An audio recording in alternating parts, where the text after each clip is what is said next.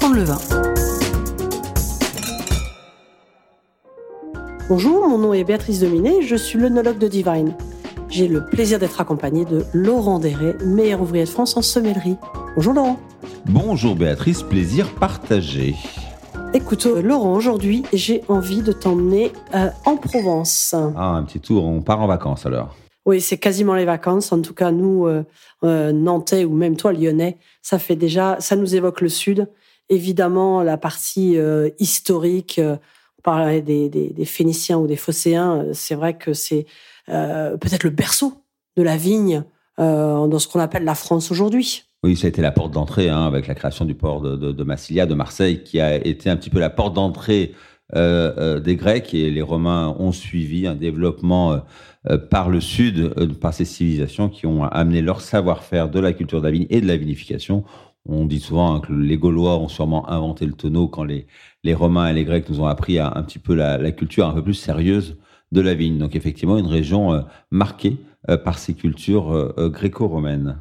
Et c'est un vignoble qui s'étend finalement, euh, j'irais presque des portes euh, bah, d'Aix-en-Provence. Tu reviendras sûrement sur les euh, différentes appellations jusqu'à euh, jusqu'à jusqu'à presque la porte de l'Italie. Hein, on est oui, vraiment dire la frontière de l'Italie. Tout à fait. Hein, on est dans l'arrière-pays monégasque, Menton, Saint-Laurent-du-Var. On a effectivement des vignes aussi jusque là.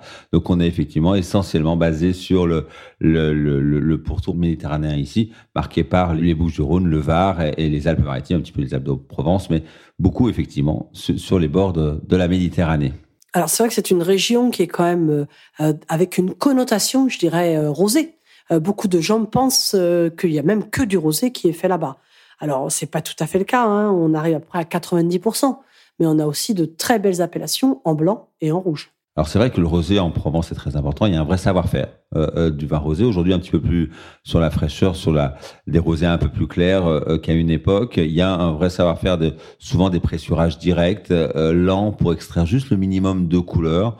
rarement des, des, rosés de macération. On aime bien faire des rosés assez clairs en Provence. Ça correspond aussi à deux de, de, évidences, un climat très chaud qui fait qu'on a envie de boire des vins faciles, des vins légers, des vins sur une terrasse et le rosé on aime, un verre de rosé en terrasse sur un carpaccio par exemple, un petit carpaccio de bœuf comme ça. Un verre de vin rosé, c'est quand même très agréable quand on est à l'heure du midi euh, en été, également aux touristes parce que c'est une région extrêmement touristique parce que magnifique et les touristes aiment, euh, en, viennent en été envahir les plages, pas seulement, toutes les terrasses et l'arrière-pays également, et sont de forts consommateurs de vin rosé. La production suit la demande, donc effectivement un fort pourcentage de rosé. Et pourtant, souvent, moi, ce que j'apprécie beaucoup dans cette région, ce sont quand même aussi les vins blancs et les vins rouges, avec des cépages typiques et locaux. On a vraiment d'autres productions viticoles que les rosés très intéressantes. Tout à fait. Euh, en blanc, moi, tu vois, je pensais euh, au cépage roll, qu'on appelle le Vermentino aussi, même si les Italiens nous le défendent un petit peu ces derniers temps. Mais euh, c'est un cépage qui est vraiment euh, typiquement provençal. Euh, et on le retrouve sur pas mal d'appellations.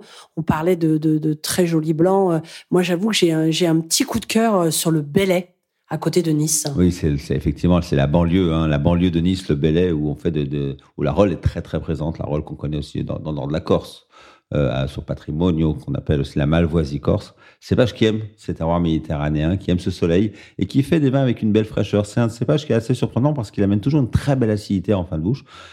Quand on est sous un climat très chaud, comme ici, euh, sous ce climat euh, méditerranéen qu'on aime tant quand on part en vacances, la vigne parfois souffre un peu, on a tendance à faire des vins blancs déséquilibrés, euh, marqués par une certaine rondeur, certaines lourdeurs parfois, et le, la Rolle est un cépage tout à fait adapté à ce terroir, car, c'est un cépage qui a une très belle acidité naturelle. Donc là, on est sur le terroir de Belay. On fait, dans toutes les appellations finalement provençales, on fait et des blancs, et des rouges, et des rosés. Tu l'as dit, un très fort pourcentage de rosés.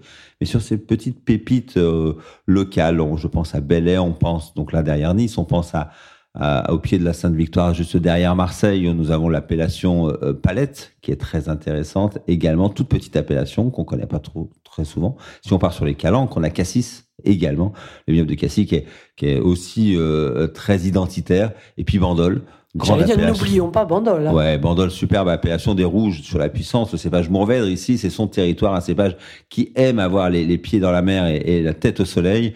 Un cépage de Mourvèdre qui nous offre des vins d'un vieillissement exceptionnel, qui vieillissent des années. Alors, selon le pourcentage de Mourvèdre euh, présent, dans les cuvées, on a effectivement des cuvées qui supportent sans aucun problème 10, 15, 20 ans de vieillissement et parfois bien plus. Donc souvent, on, oublie un petit peu ces, ces vins rouges de Provence et ceux de Bordeaux en particulier, très intéressants, qui peuvent atteindre une complexité aromatique et une finesse passionnante avec les années. Donc il y a ces appellations, ces, ces petits crus qu'on oublie un petit peu parfois, mais avec une très belle identité cachée derrière trois belles appellations régionales ou sous-régionales que sont les Côtes de Provence, les Coteaux Varois en Provence ou, ou même les, les Coteaux d'Aix en Provence, voilà, qui, qui, viennent un petit peu compléter la gamme avec les Beaux de Provence, hein, parce que les Alpilles aussi font partie de, de cette région magnifique. Donc, plein de beaux terroirs, du soleil, des vins de caractère, des rosés sur la fraîcheur, des blancs avec un parfait équilibre ou des vins rouges de garde. Une région riche de ces terroirs viticoles.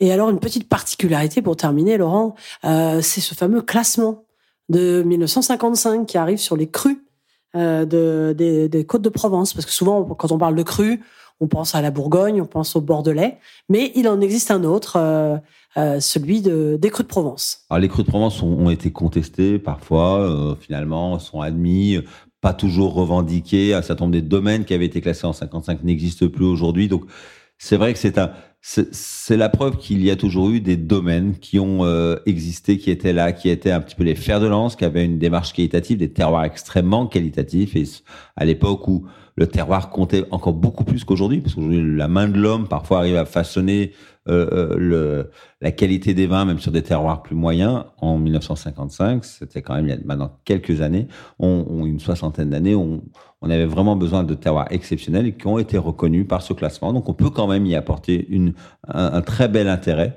même si ce n'est pas toujours un classement revendiqué sur les étiquettes.